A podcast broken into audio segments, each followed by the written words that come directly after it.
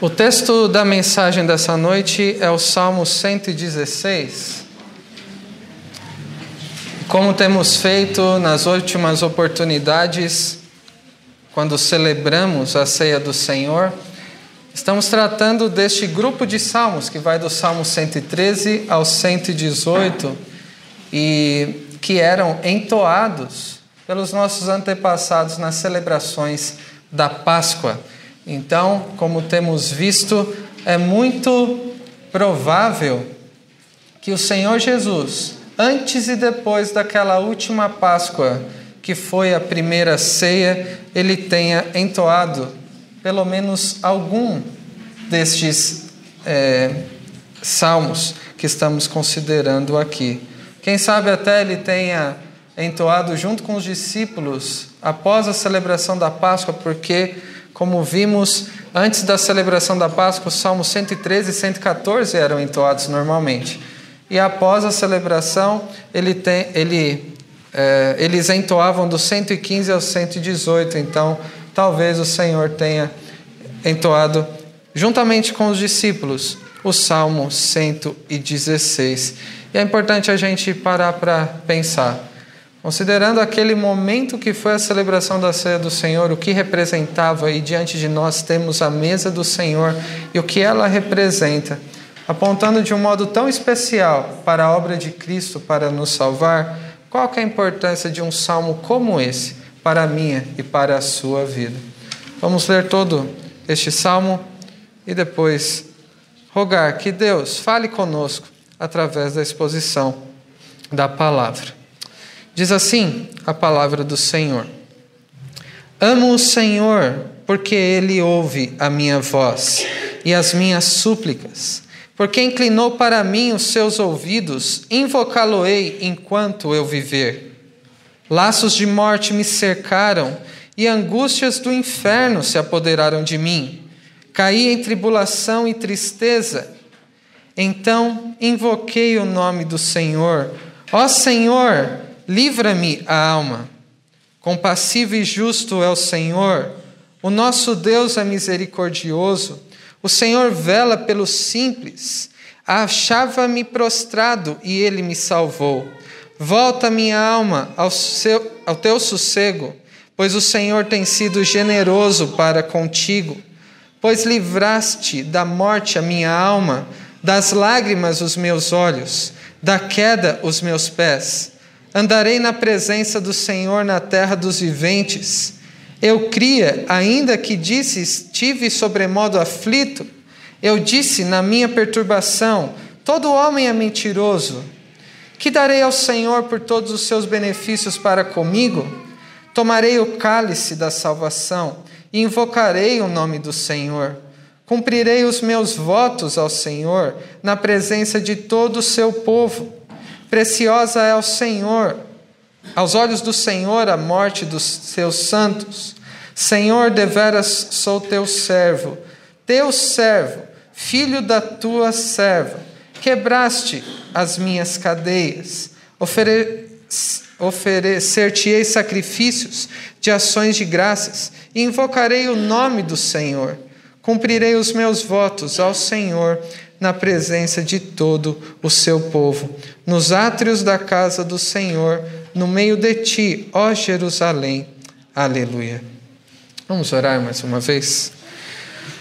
Bondoso Deus e Pai Celestial, diante de Ti nós estamos e diante da Tua palavra aberta, rogamos que o Senhor fale conosco profundamente aos nossos corações que possamos compreender essa expressão de amor e de gratidão do salmista e que também sejamos, assim como o salmista, de modo a demonstrar o nosso comprometimento para contigo.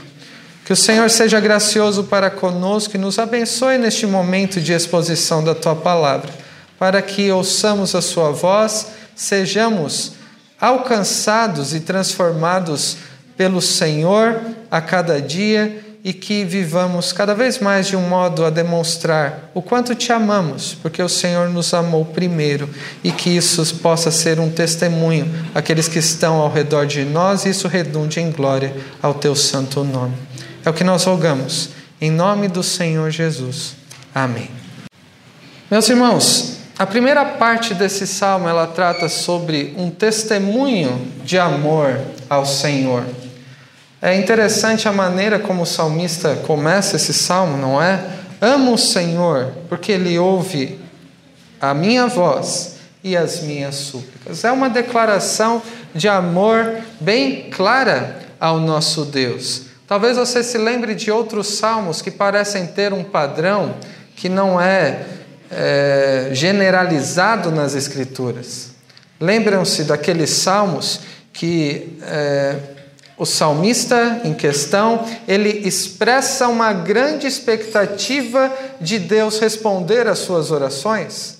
Então ele muitas vezes se queixa a Deus por alguma situação, por alguma dificuldade, demonstra expectativa e, e diz ao Senhor: Senhor, responde-me, até quando o Senhor não vai me ouvir e eu vou continuar a clamar? Muitos salmos são assim, ainda que quase todos deles terminem com uma expressão de confiança em Deus.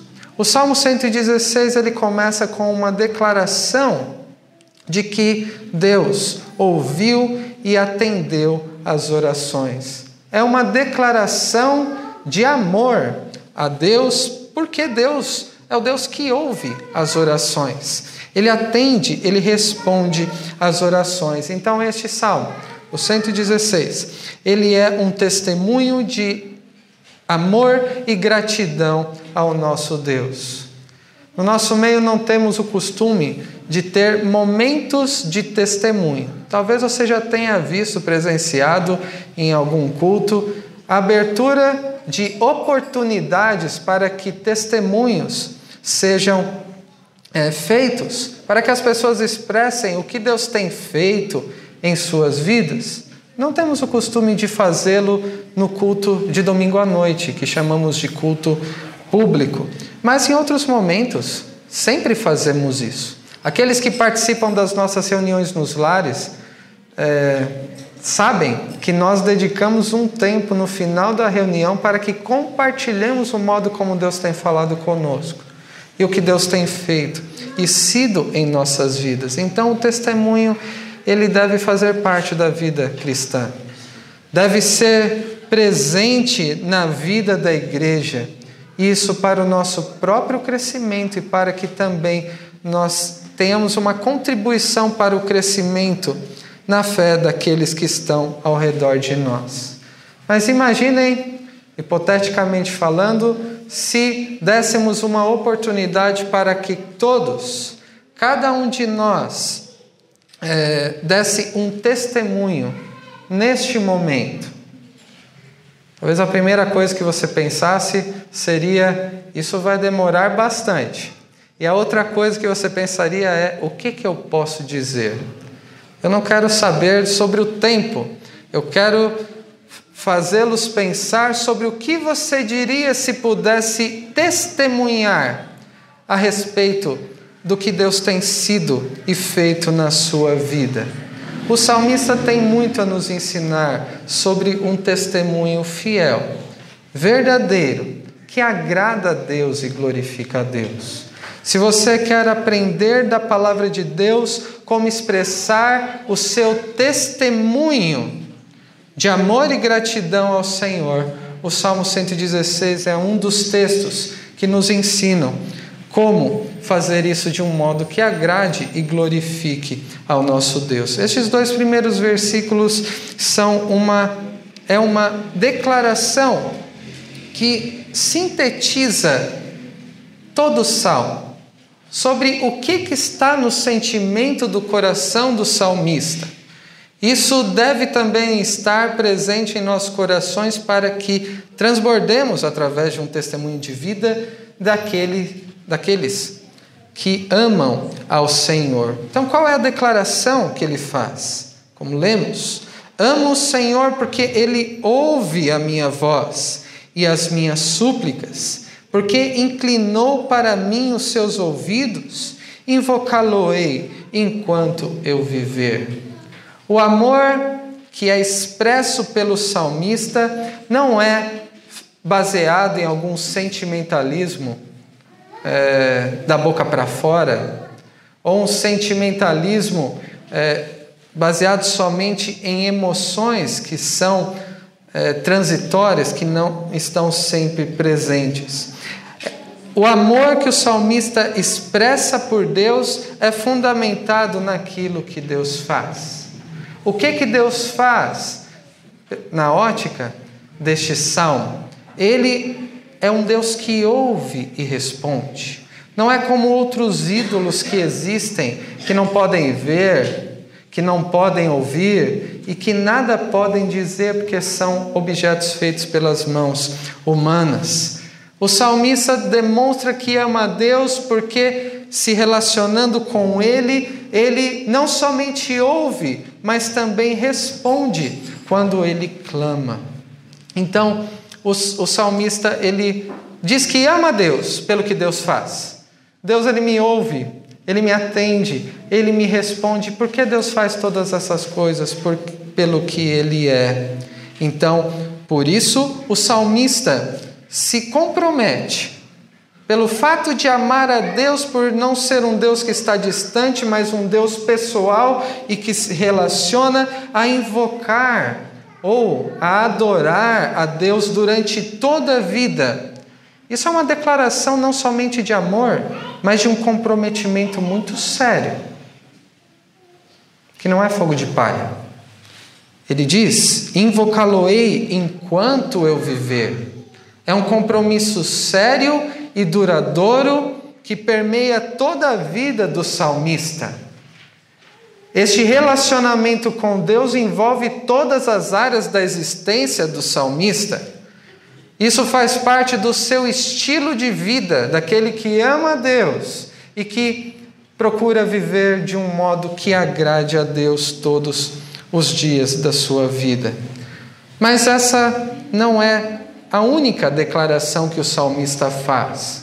Não é uma breve é, expressão de palavras para declarar declarar amor, como uma declaração que muitas vezes um cônjuge pode fazer ao, ao seu cônjuge, mas sim um reflexo do que se crê. O salmista está expressando em palavras aquilo que é fundamentado no que ele sabe a respeito de Deus, sobre o que Deus faz e sobre quem Deus é.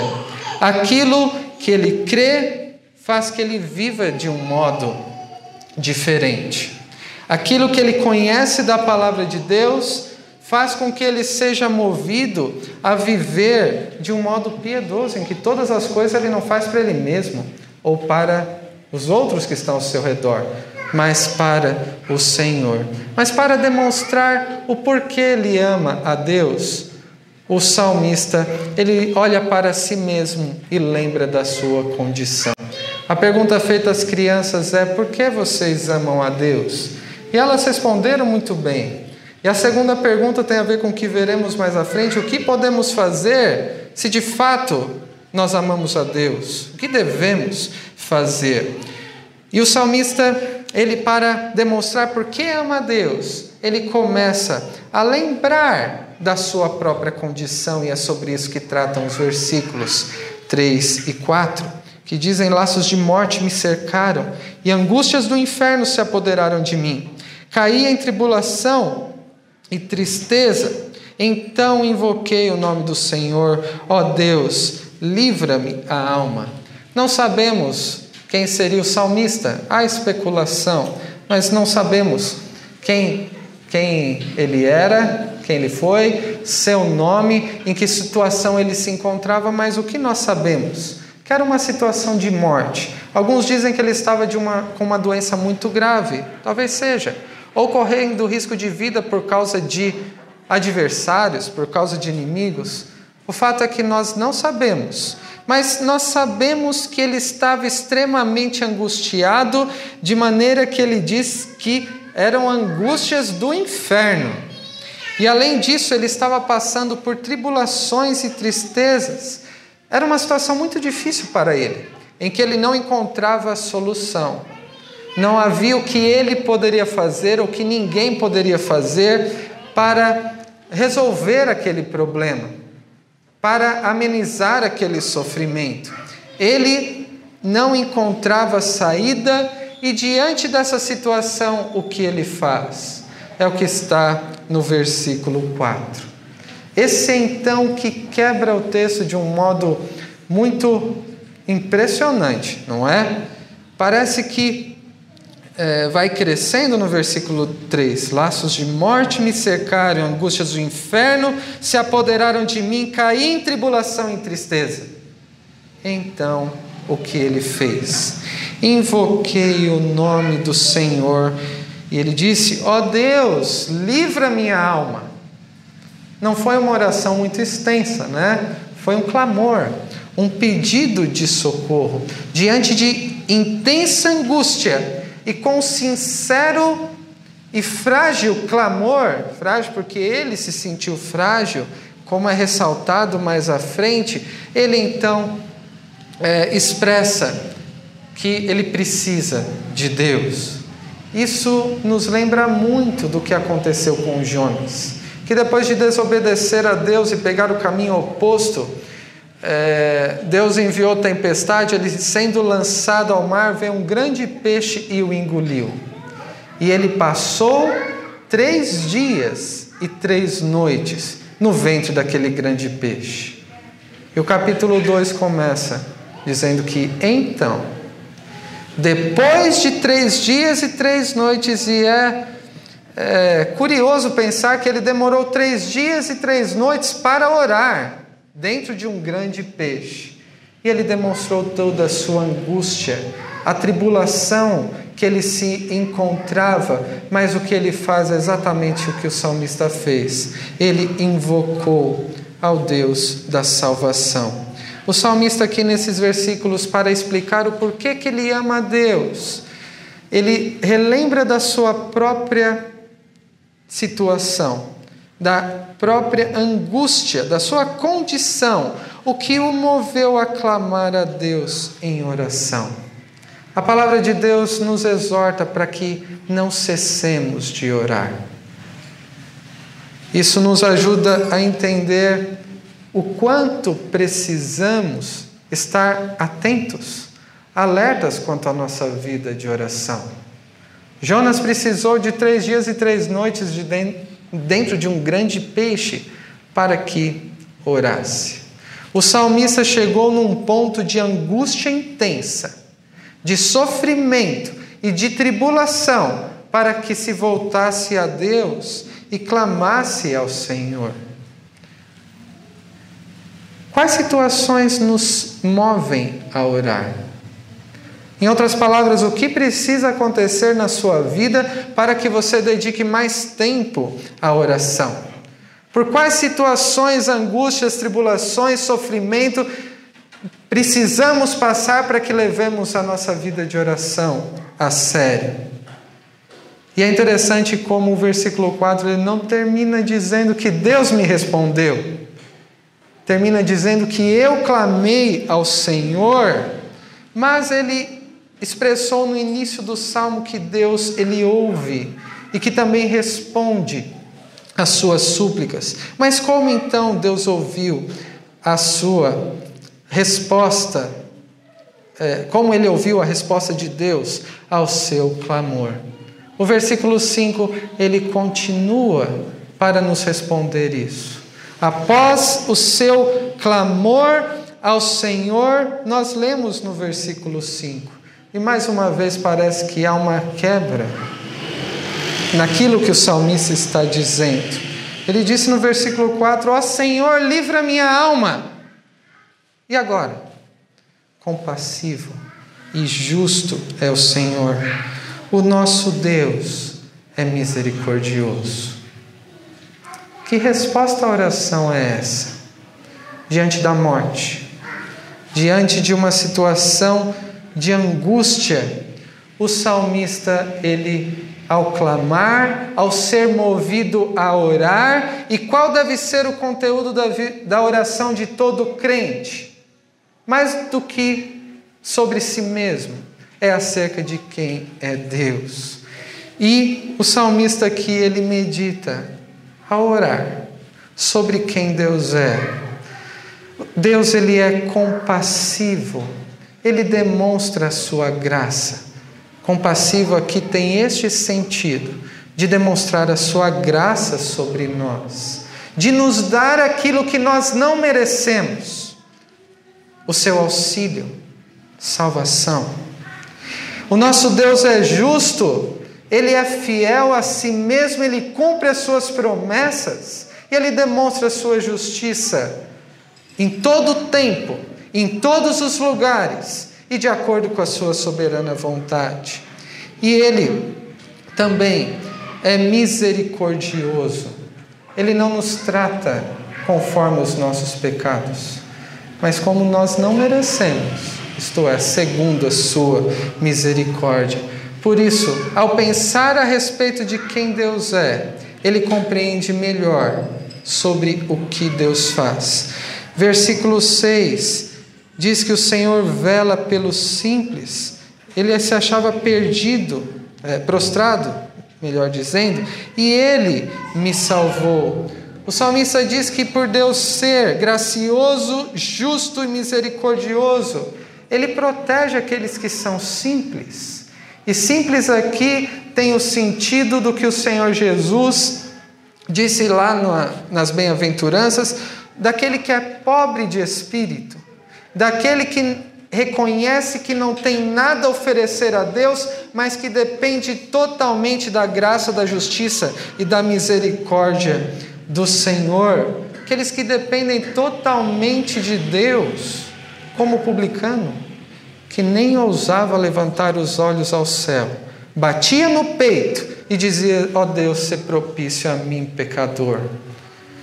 Deus ele protege estes que dependem dele, que não confiam em si mesmos. E ele também, como diz, achava-me prostrado e me salvou. Deus salva aqueles que são, estão abatidos, que são contritos de coração, que reconhecem a sua miséria espiritual. Versículo 7 diz: Volta, minha alma ao teu sossego, pois o Senhor tem sido generoso para contigo. O nosso Deus faz com que, através do seu cuidado, nós tenhamos paz.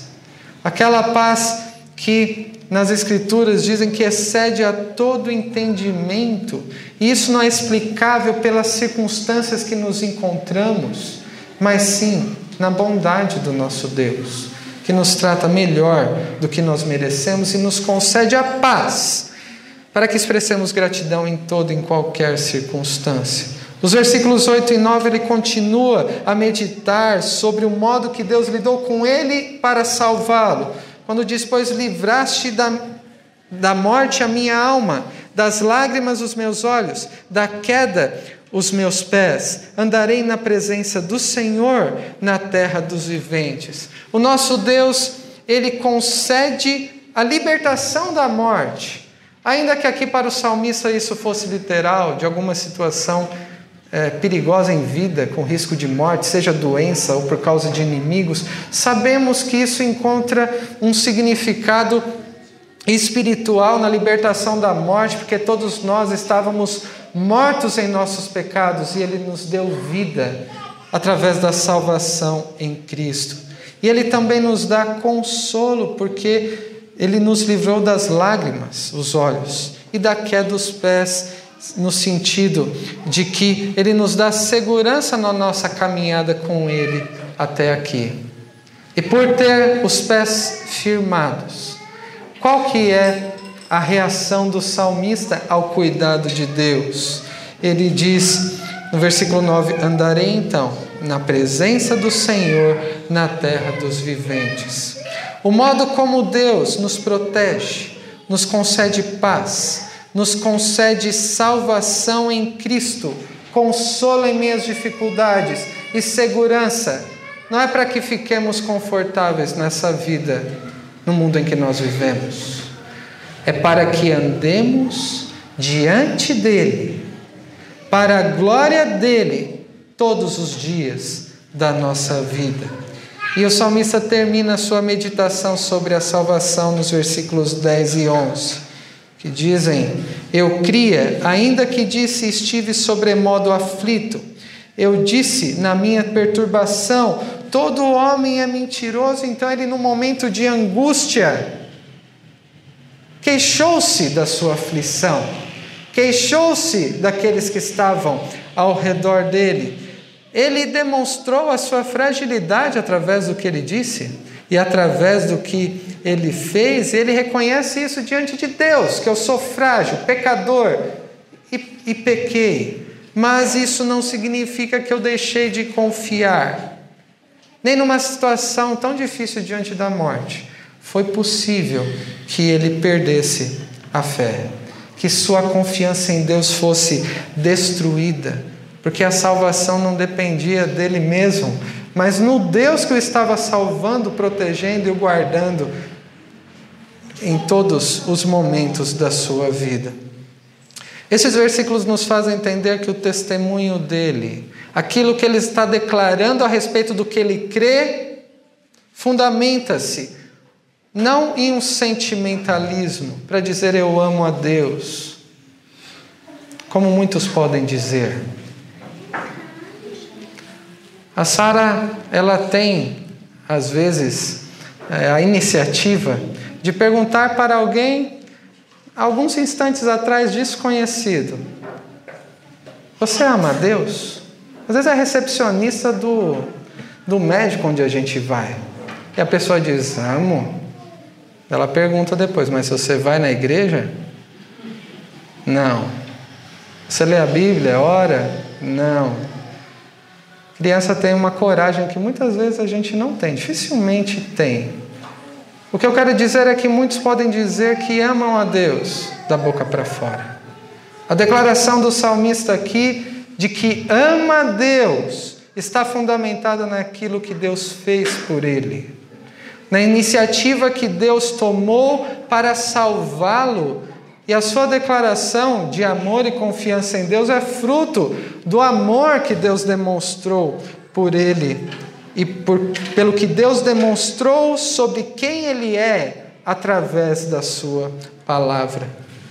A consciência dessa salvação, ao meditar sobre tão grande salvação, fez com que o salmista expressasse o desejo de andar na presença do Senhor neste mundo que é outra coisa que pode ser dita da boca para fora. Eu amo a Deus, eu quero andar na presença de Deus. E a questão é se eu e você demonstramos e testemunhamos que amamos ao Senhor porque Ele nos amou primeiro e que queremos andar na presença de Deus todos os dias da nossa vida. A questão é como você pretende viver. E o salmista responde aqui na continuação do Salmo, a partir do verso 12, como ele pretende viver.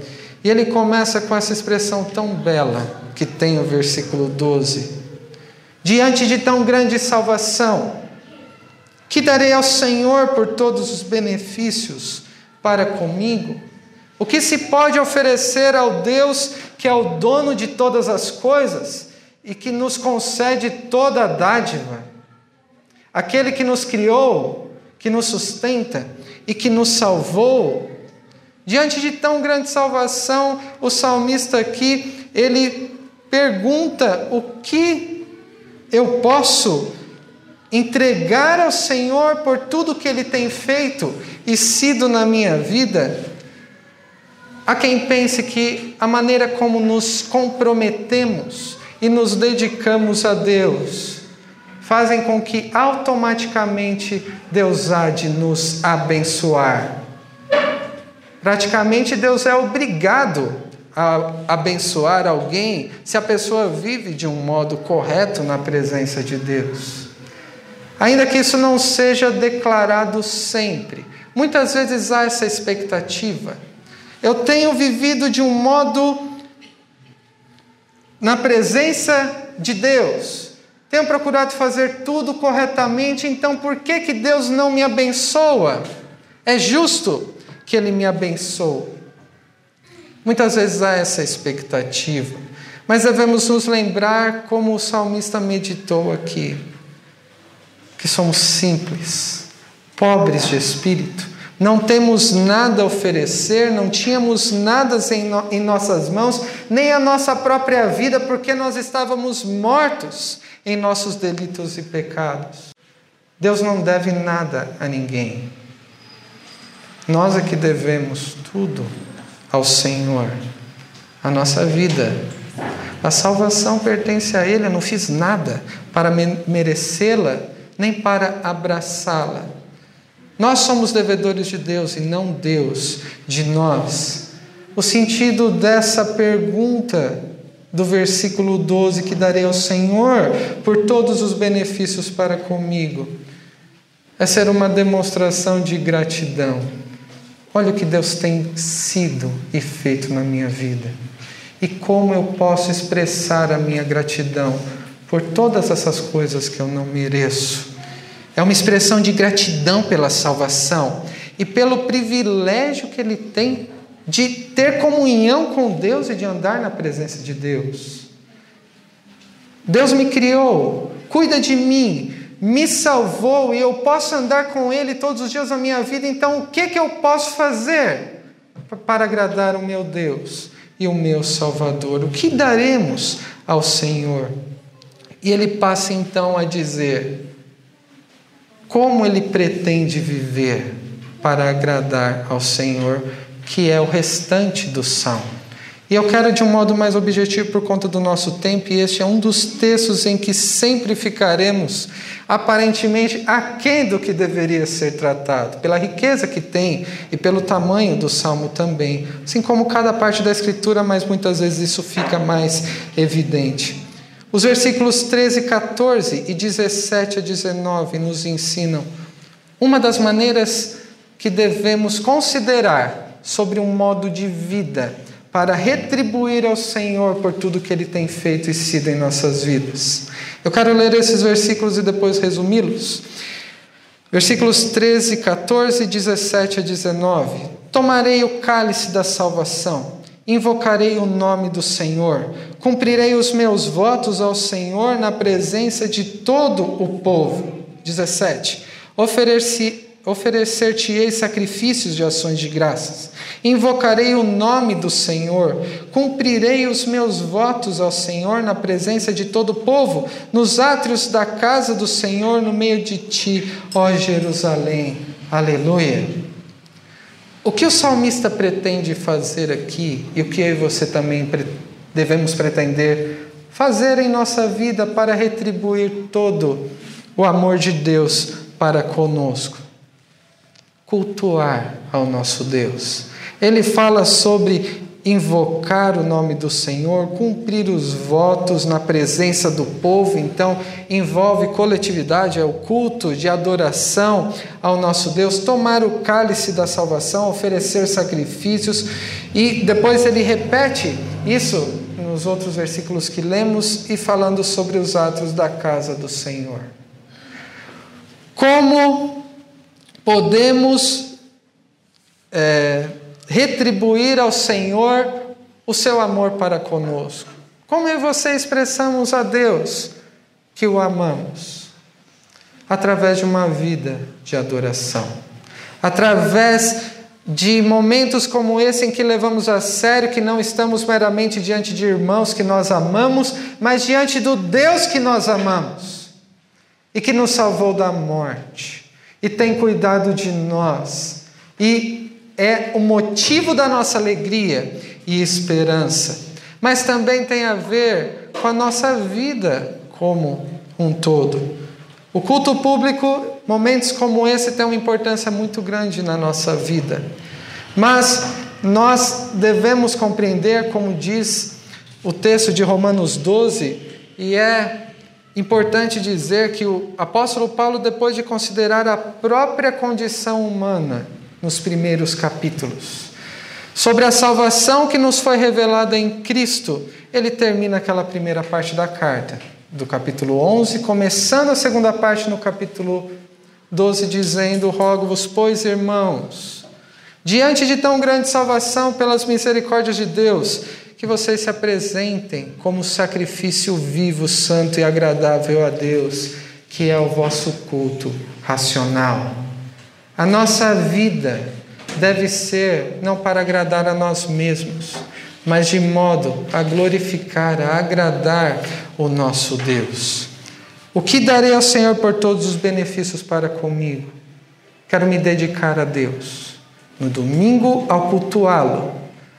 Na assembleia solene, que é o culto público, juntamente com os irmãos. Mas também todos os dias da minha vida. Mas há outro modo como o salmista pretende é, viver para corresponder ao amor de Deus para com ele. Versículo 15: Preciosa é ao Senhor, aos olhos do Senhor, a morte dos seus santos. Ele fala sobre andar com Deus todos os dias da sua vida e antes ele temia a morte, mas agora ele tem uma outra perspectiva. Ao olhar para Deus, para quem Deus é, para o que Deus faz e para o modo como Deus cuida dele e pensar em como ele quer andar todos os dias da sua vida, ele já é, vê a morte com, os, com outros olhos. Isso significa que ele deseja experimentar o cuidado bondoso de Deus durante toda a vida. E quando o momento da morte chegar, momento que é precioso aos olhos do Senhor, não é um momento em que é necessário ter aflição, mas é um momento em que ele será tomado para a presença do Senhor e estar com Deus é incomparavelmente melhor. E por último, o versículo 16 diz: Senhor, deveras sou teu servo, teu servo, filho da tua serva, quebraste as minhas cadeias. Antes de é, clamarmos a Deus, que somos necessitados, precisamos dele, reconhecer a nossa condição pecador sem nada para oferecer e recebemos a graça de Deus. Antes éramos escravos do pecado e fomos feitos servos de Deus, filhos de Deus. Um servo que não somente deve obedecer à vontade do seu Senhor para o seu próprio bem, mas que também expressa que nós pertencemos a Ele. O que o salmista está expressando aqui é: Senhor, eu quero fazer a tua vontade e eu pertenço a ti. É deste modo que o salmista pretende viver. Eu quero concluir fazendo a mesma pergunta que o salmista fez aqui no versículo 12 para todos nós. O que eu e você daremos ao Senhor por todos os seus benefícios para conosco? Nós devemos testemunhar a respeito do grande amor de Deus por nós, demonstrando também o quanto amamos a Deus sobre todas as coisas e também amando o próximo e através do amor uns para com os outros, nós demonstraremos o quanto Deus nos amou. Isso significa que devemos ter uma vida de testemunho, para que demonstremos o que Deus tem feito e sido em nossas vidas. E isso deve permear nossa vida de um modo em que o nosso estilo de vida, tudo que fazemos ou deixamos de fazer, seja para, para agradar a Deus e não a nós mesmos ou a outros. Mas como devemos demonstrar o amor que temos para com Deus? O salmista demonstrou aqui nos dois primeiros versículos. Eu amo a Deus porque Ele me ouve, me responde, me atende, e eu me relaciono com Ele, eu quero andar na presença dEle todos os dias da minha vida. Como demonstraremos que amamos o nosso Deus? Nos dedicando a uma vida de adoração, seja no domingo, no culto público, diante de Deus, para a glória de Deus, de acordo com a vontade de Deus e através de um modo de viver piedoso, de devoção, em que tudo que fazemos, fazemos não para nossa própria satisfação, mas para agradar a Deus. Nós também devemos compartilhar sobre como Deus tem sido bondoso para conosco em toda circunstância, seja na vida, seja na morte, seja quando estamos saudáveis, ou no dia da doença, e devemos viver na presença de Deus, como aqueles que pertencem a Deus e que querem agradar ao seu Senhor. Que eu e você vivamos como testemunhas fiéis do grande amor de Deus para conosco. Que através da nossa vida outros possam ter a oportunidade de conhecer como Deus amou a humanidade entregando seu próprio filho para nos salvar. Conscientes de que nós só pudemos amá-lo porque ele nos amou primeiro. E que a nossa motivação para vivermos essa vida que glorifique a Deus seja para expressar a gratidão, não para obter algo das mãos de Deus, porque devemos tudo a Ele, nossa própria vida e também a salvação. Expressemos então nossa gratidão a Deus por tudo o que Ele tem feito e sido em nossas vidas, isso através do modo como viveremos. Que Deus abençoe. Amém.